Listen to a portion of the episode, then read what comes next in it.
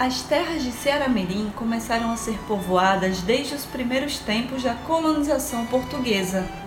Era uma região conhecida por Ceará, onde habitavam os índios janduís e onde, segundo os historiadores, nasceu o índio Poti, que se destacou na luta contra a invasão holandesa.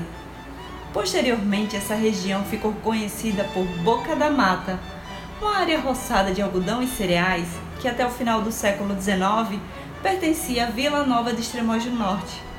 Mas com o desenvolvimento da cultura canavieira, Boca da Mata recebe foros de cidade, passando a se chamar Ceará-Mirim.